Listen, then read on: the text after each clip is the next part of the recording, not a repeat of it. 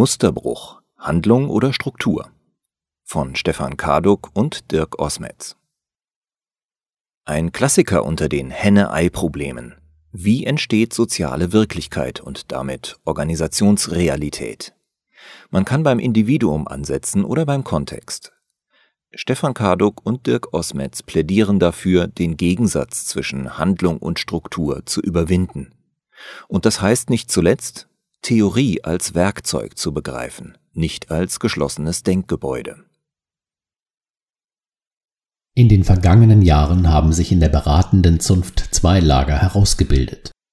Wann immer es um die Frage geht, wie Organisationen zukunftsfähiger, innovativer, wertschöpfender oder in welche Richtung auch immer entwickelt werden können, werden zwei grundverschiedene Startpunkte der Veränderung gesetzt. Die einen wollen bei den Menschen beginnen, die anderen sehen den entscheidenden Hebel bei den Strukturen. Es zeigt sich bereits im verwendeten Vokabular, mit welchem Ansatz man es zu tun hat. Die einen sprechen von individuellen Glaubenssätzen, Motivation, Begeisterung und Mindset, die anderen von Systemen, Kommunikationen, Praktiken und Anschlussfähigkeit. Diese Lagerbildung, in der soziologischen Diskussion häufig vereinfacht als Widerstreit von Kulturalisten und Strukturalisten dargestellt, hat eine lange Tradition. Sie spitzt sich aber, zumindest nach unserer Beobachtung, bei der Übersetzung in die Beratungs-, Führungs- und Organisationspraxis aktuell zu. So wird eine Parole wie es beginnt immer beim individuellen Mindset von den Kritikern der anderen Seite nicht selten belächelt, verbunden mit dem Hinweis, doch bitte nicht an den Menschen herumzudoktern. Vielmehr sollten entsprechende Rahmenbedingungen geschaffen werden, dass Mitarbeitende in dieser oder jener Weise handeln können. Umgekehrt verwahren sich die Kulturalisten gegen die aus ihrer Sicht unzutreffende Annahme, Strukturen würden menschliches Verhalten mehr oder weniger unmittelbar determinieren.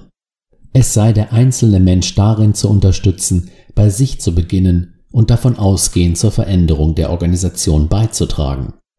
Die Extrempositionen werden in dieser holzschnittartigen Gegenüberstellung in der Praxis zwar selten vertreten, laufen jedoch häufig und zumindest im Subtext von Veränderungsinitiativen mit. Relativ aufwendige Formulierungen mit vielen Nebensätzen führen häufig sogar dazu, dass beide Lager, wenngleich nur zu einer rhetorischen Versöhnung, übereinstimmen können. Eine Zwischenposition klingt dann in etwa so. Wir müssen intelligente Strukturen und Praktiken etablieren, mit denen die Wahrscheinlichkeit erhöht wird, dass unsere Mitarbeitenden im Sinne der Wertschöpfung gegenüber dem Kunden eine serviceorientierte Haltung an den Tag legen. Eine derartige Beschreibung befriedet die Diskussion zwischen beiden Anschauungen, räumt aber die Gegensätze nicht aus dem Weg. Suche nach dem Anfang, Mikro- oder Makroebene. Soziologen streiten seit jeher um den richtigen Blick auf eine besondere Form des Henne-Ei-Problems. Die einen sind davon überzeugt, dass Strukturen die Handlungen von Menschen prägen und steuern, ermöglichen oder limitieren. Demzufolge wird das Augenmerk auf die Strukturen der Gesellschaft gelegt, menschliche Handlungen sind dann deren Folge. Die anderen rücken das Individuum in den Mittelpunkt und gehen davon aus, dass Menschen die Strukturen, in denen sie leben, erschaffen und erhalten oder eben verändern. Andernfalls gäbe es diese Strukturen nicht. Im Zusammenhang mit dem Verhältnis von Handlung und Struktur werden zahlreiche weitere Gegensatzpaare diskutiert. Ist es fruchtbarer, eine Außenperspektive einzunehmen und von einer Makroebene aus zu untersuchen, ob sich im naturwissenschaftlichen Sinne Gesetzmäßigkeiten finden lassen? Oder sollte die Analyse auf der Mikroebene beginnen, also bei der Binnenperspektive der einzelnen Organisationsmitglieder, mit dem Ziel, aus sozialwissenschaftlicher Perspektive den Sinn von Handlungen zu verstehen? Dahinter stehen jahrzehntelange Diskurse um die Deutungshoheit der einen oder anderen Seite. Bekannt dürfte die Voluntarismus-Determinismus-Kontroverse sein, bei der es stark vereinfacht um die Frage geht, ob handelnden Personen aufgrund ihres Willens Wirkmächtigkeit zugestanden wird oder ob die Handlungen wesentlich durch äußere Bedingungen bestimmt sind. Es gibt eine Reihe von theoretischen Versuchen, diese beiden, hier fahrlässig verkürzt dargestellten Richtungen, Handlungs- versus Strukturtheorien, zu versöhnen. Einen guten Denkrahmen bildet die Strukturationstheorie von Anthony Giddens. Nach diesem Ansatz ist mit Struktur die Menge an Regeln und Ressourcen gemeint, die das Handeln von Menschen bestimmen. Zugleich wird durch die Anwendung dieser Regeln und Ressourcen im konkreten Handeln die Struktur immer wieder reproduziert, wobei stets die Möglichkeit besteht, durch entsprechendes Handeln Struktur umzuschreiben und damit zu verändern. Die Trennung, also ein Dualismus zwischen Handlung und Struktur, wird zugunsten eines sowohl als auch, also im Sinne einer Dualität, aufgelöst. Es geht um ein Wechselspiel von handlungsprägenden Strukturen und strukturverändernden Handlungen. Strukturen sind für Giddens in Abgrenzung zu strukturalistischen und funktionalistischen Positionen eben keine Zwänge, die mit den äußeren Kräften der Natur gleichzusetzen wären. Vielmehr sind sie gleichermaßen Medium und Ergebnis des Handelns. Die Annahme dieses rekursiven Verhältnisses von Handlung und Struktur macht deutlich, dass an die Stelle des traditionellen Dualismus zwischen beiden Kategorien eine Dualität rücken soll. Soziale Energie. Die Suche nach dem Bindeglied. Im vergangenen Jahr hat sich der Soziologe Hartmut Rosa erneut mit der Frage Handlung versus Struktur auseinandergesetzt. Er führt eine Unterscheidung ein, mit der die etwas abstrakte Idee von der Dualität für Fragen der Organisationsanalyse und Gestaltung greifbarer gemacht werden kann. Er plädiert dafür, soziale Wirklichkeit stets von innen und von außen zu beschreiben. Von außen, das heißt aus der Perspektive der dritten Person, können Praktiken und Institutionen auf die gleiche oder ähnliche Weise untersucht und beschrieben werden wie Planeten, Atome oder das Leben der Pflanzen. Von innen, das heißt aus der Perspektive der ersten Person, lassen sich alle Objektivationen des Lebens verstehend aus ihrem Sinnhorizont und damit aus ihrem Motivationsgrund erschließen. Mit der Einführung der beiden Perspektiven markiert er die verschiedenen Arten, wie sich soziale Realität erschließen lässt. Auf der einen Seite geht es um das Verstehen dessen, was einem Subjekt wichtig ist und was es antreibt. Man bemüht sich zu erkennen, wie und warum Individuen das, was scheinbar objektiv gegeben ist, auf diese oder jene Weise interpretieren. Auf der anderen Seite, sozusagen aus einer übergeordneten Position, geht es darum zu beschreiben, welche Dynamik in und zwischen Strukturen besteht und wie davon abgeleitet menschliches Handeln erklärbar wird. Wichtig ist dabei, dass es sich bei dem, was aus der Perspektive der ersten bzw. dritten Person beschrieben wird, um grundsätzlich verschiedene Kategorien handelt. Insbesondere ist es nicht möglich, durch eine Analyse der Struktur sozialer Bewegung und soziale Dynamik zu verstehen. Übersetzt für den Organisationskontext, das Handeln von Menschen ist nicht allein aus den gegebenen Strukturen erklärbar. Dafür ist ein Konzept nötig, das Rosa soziale Energie nennt. Gemeint sind hier die Motivationen, Ängste, Hoffnungen, Wünsche von Menschen in Organisationen und die Frage, welchen Dingen weshalb Sinn zugeschrieben wird. All das lässt sich besser aus der Perspektive der ersten Person erschließen. Diesbezüglich macht Rosa ein Defizit der zeitgenössischen Systemtheorie aus. Es gilt zu verstehen, was, warum ge- und verkauft wird, mit welchem Programm regiert und wogegen opponiert wird oder was in der Wissenschaft aus welchem Grund für wahr oder falsch gehalten wird. Dazu hat aber die Systemtheorie in der Nachfolge Luhmanns rein gar nichts zu sagen, weil sie die Perspektive der ersten Person systematisch aus ihren Deutungsvorschlägen ausschließt. Zitat Ende. Strukturdeterminismus nicht im Sinne des Erfinders. Wir haben den Eindruck, dass angesichts des Hypes, der gerade um die Luhmannsche Systemtheorie gemacht wird, einige wichtige Punkte in dieser Nachfolge Luhmanns vergessen werden. Erstens wollte Luhmann nie jene normative Theorie aufstellen, zu der die Systemtheorie mittlerweile gemacht wurde, sondern er wollte die Gesellschaft nur analytisch ins Visier nehmen. Zweitens wird verkannt, dass jedes System dem Nichtsystem in seiner Gesamtheit verschlossen bleibt. Das System bleibt letztlich undurchschaubar. Drittens gibt es dann noch den Beobachter, jene psychischen und sozialen Systeme, die entsprechend ihres eigenen Unterscheidens und Bezeichnens ihre Umwelt beobachten. Eine Beobachtung zweiter Ordnung schließt weder die Beobachtung der Strukturen noch die Beobachtung der darin teilnehmenden Individuen aus. Und dann gibt es dann noch einen vierten und den wahrscheinlich wichtigsten Punkt. Luhmann hat seine universelle, nicht ausschließliche Gesellschaftstheorie weder über Strukturen noch über Individuen aufgebaut, sondern über das System und dessen Umwelt. Wo also System gesagt wird, etwa Organisation, muss die Umwelt, etwa die Bewusstseine der Mitarbeitenden, gleichwertig mitgedacht werden. Vor dem Hintergrund dieser Punkte kann es weder die Absicht Luhmanns noch Gegenstand der Systemtheorie gewesen sein, zu erklären, wie man mit Strukturen das soziale Handeln von Menschen steuert. Dritte Person. Es bleibt aber auf der anderen Seite genauso jedem Bewusstsein die Gedankenwelt der anderen Bewusstseine verschlossen. Erste Person. Wir halten dennoch ein Plädoyer für die Gleichberechtigung der beiden Perspektiven, also die erste und die dritte Person, bei der praktischen Arbeit der Begleitung von Organisationen für entscheidend. Auch wenn man selbst nie erste oder dritte Person einer anderen Person werden kann.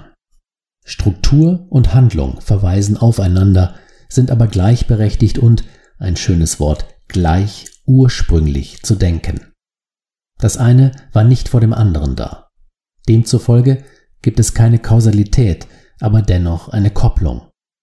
Menschliches Handeln ergibt nicht automatisch die Struktur, ebenso wenig wie Strukturen zwangsläufig das Handeln bestimmen.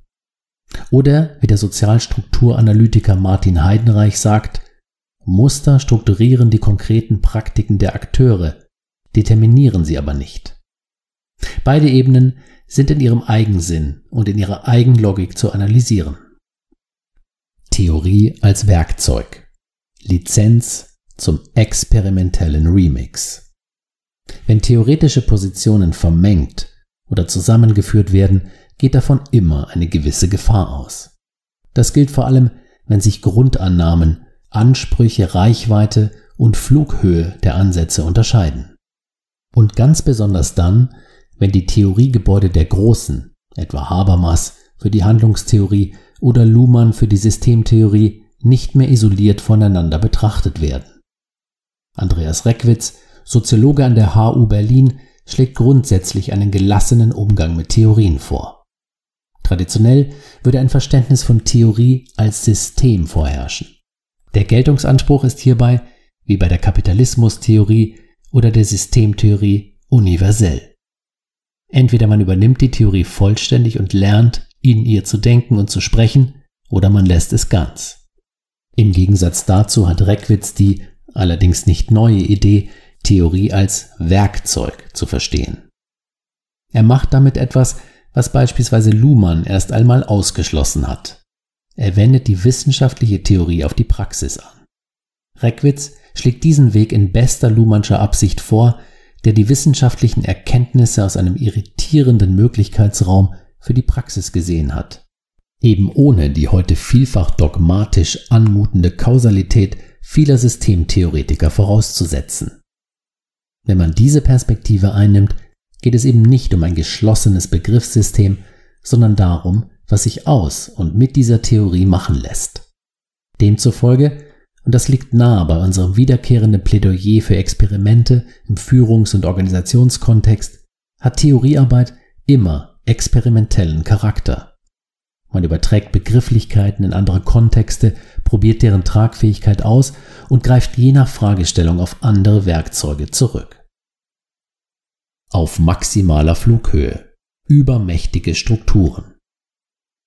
Lassen Sie uns aus den Höhen der wissenschaftlichen Diskussion in die Praxis springen und den Versuch unternehmen, die bisherigen Gedanken anwendbar zu machen. Beginnen wir mit einem Blick auf die großen Strukturen und mit der Feststellung, dass es große Unterschiede bezogen auf deren Härte, Verbindlichkeit und Veränderbarkeit gibt, vor allem hinsichtlich des Handlungsspielraums einzelner Menschen. So wird sich eine Pflegefachkraft vielleicht für den theoretischen Hinweis auf die Dualität von Struktur interessieren, jedoch am Ende kopfschüttelnd zur Arbeit übergehen, weil ihre individuellen Möglichkeiten zur Veränderung des Tarifvertrags im öffentlichen Dienst begrenzt sind. Auch ein Paketzusteller muss auf entsprechende Lohnanpassungen hoffen, die auf politischer bzw. gewerkschaftlicher Ebene verhandelt werden, weil er durch sein Handeln die Struktur reproduzieren, aber sicherlich nicht verändern kann.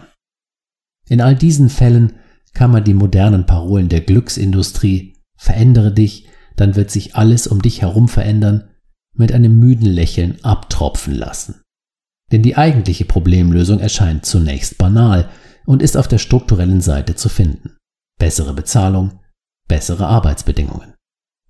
So wohltuend die Kreativität der Bevölkerung im Zeigen von Empathie während der ersten beiden Corona-Jahre war, so wenig darf jetzt vergessen werden, auf die ehrenwerte symbolische Anerkennung endlich Strukturen folgen zu lassen, die Wertschätzung auch in materieller Hinsicht zu einem Faktum machen.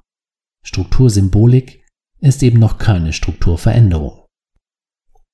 Innerhalb der Organisation Blick auf den gestaltbaren Kontext. Begeben wir uns auf die Ebene einzelner Organisationen.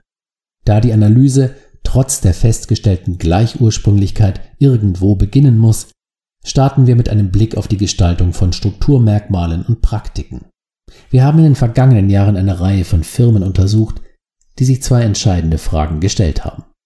Welche Strukturen verhindern eine gewünschte Kultur und müssen daher verändert werden? Ein mittelständischer Produktionsbetrieb schaffte sämtliche Abteilungen ab. Die Organisation erfolgte ausschließlich nach den Prozessen. Das geschah zwar nicht zur Freude aller ehemaligen Abteilungsleiter, aber nur zwei verließen das Unternehmen. Die anderen fanden sich in ihrer neuen Rolle als Fachspezialisten und Teamentwickler sehr gut zurecht. Zur Änderung der Organisationsstruktur bedurfte es einer Entscheidung und deren Umsetzung. Und natürlich irritierte diese Veränderung in gewisser Weise die Kultur. Man arbeitete nun im Prozessteam, man könnte sagen zwangsläufig zusammen, organisierte die Arbeitsplätze in unmittelbarer räumlicher Nähe und konnte mehr Energie für den Wertschöpfungsprozess aufwenden. Es gab keinen Abteilungsleiter mehr, der der Mitarbeiterin sagen konnte, was zu tun ist. Als man sich zu diesem Schritt entschloss, hatte man folgende Überlegung im Kopf. Wenn es keine Abteilungen mehr gibt, die naturgemäß zu einer Abgrenzung führen, werden sich die Mitarbeitenden für den gesamten Prozess verantwortlich fühlen. Ein durchaus plausibler Gedanke, schließlich wird, vor allem in funktional organisierten Unternehmen, ständig ein ausgeprägtes Denken in Silos beklagt. Provokativ nachgefragt, was sollten Führungskräfte und Mitarbeitende auch sonst tun, als ihre Silos zu optimieren nur in bestenfalls zweiter Linie über eine sogenannte übergreifende Zusammenarbeit nachzudenken. Die Verwunderung müsste sich also in Grenzen halten, doch nur selten findet eine Reflexion darüber statt, wie sehr gewisse Strukturen eine gewünschte Kultur torpedieren. Im genannten Beispiel wurden noch weitere Strukturmerkmale verändert, weil man sich davon positive Effekte auf die Kultur erhoffte. So schaffte man sämtliche Regelungen ab, die eine zweite Unterschrift vorsahen. Freilich im Rahmen des gesetzlich Zulässigen. Die Hypothese lautete, wenn es kein Vier- oder Mehraugenprinzip gibt, steigt die Wahrscheinlichkeit, dass die vielfach nebulös diskutierte Vertrauenskultur tatsächlich eine Chance hat. Kein Selbstläufer, Strukturen alleine sind nur die halbe Wahrheit. Vielleicht sind Sie mit unserer bisherigen Argumentation weitgehend einverstanden. Doch während des Nachdenkens tauchen Bilder von Situationen auf, in denen alles ganz anders verlief. Es wurden vielleicht Strukturen auf den Kopf gestellt, aber in den Köpfen der Menschen hatte sich rein gar nichts verändert. Auch wir kennen viele Fälle, in denen munter so weitergemacht wurde wie bislang, obwohl einschneidende Strukturveränderungen vorgenommen wurden. Genau an diesem Punkt wird die von Hartmut Rosa aufgeworfene Frage nach der sozialen Energie wieder relevant. Im Falle des erwähnten Mittelständlers verließ man sich eben nicht allein auf die Kraft der Strukturentscheidungen. Bereits zum Start des langfristig angelegten Transformationsprozesses begab man sich in die Perspektive der ersten Person und beschäftigte sich mit den individuellen Wünschen, Sichtweisen und Ängsten. Es war eben nicht so, dass plötzlich Abteilungen abgeschafft wurden und man dann auf bessere Zusammenarbeit hoffte. Vielmehr wurde bei einzelnen Abteilungsleitern gefragt, ob sie sich zunächst einen Austausch von Mitarbeitenden vorstellen konnten. Nachdem man dies ausprobiert hatte, wurden die Erfahrungen in Coachings reflektiert und auch die darauffolgenden Schritte bis hin zur konsequenten Umstellung auf eine Prozessorganisation wurden in 1 zu 1 Settings begleitet.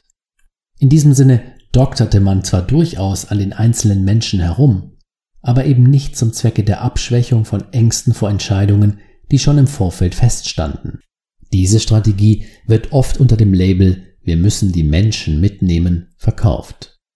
Doch oft wird sie halbherzig verfolgt oder missbräuchlich genutzt, nur um, etwa bei einschneidenden Reorganisationen, die schlechte Botschaft geschickt zu verpacken. Doch genau darum ging es nicht. Die Arbeit an der Struktur ging vielmehr einher mit der Arbeit mit den Individuen und Gruppen. Die Motivationen, Begehren und die soziale Antriebsenergie der Menschen sollten den Möglichkeitsraum dafür prägen, was strukturell möglich ist und sein kann, sowie umgekehrt.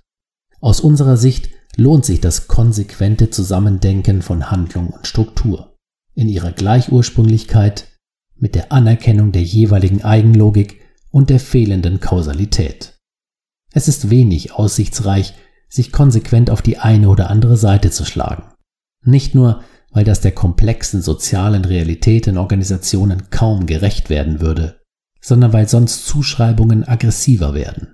Wir sollten vermeiden, dass die einen als esoterische Kulturalisten hingestellt werden, die so naiv sind, sich mit dem Mindset einzelner Menschen zu befassen, und die anderen als seelenlose Strukturalisten begriffen werden, die das Individuum zu einem gekoppelten psychischen System degradieren.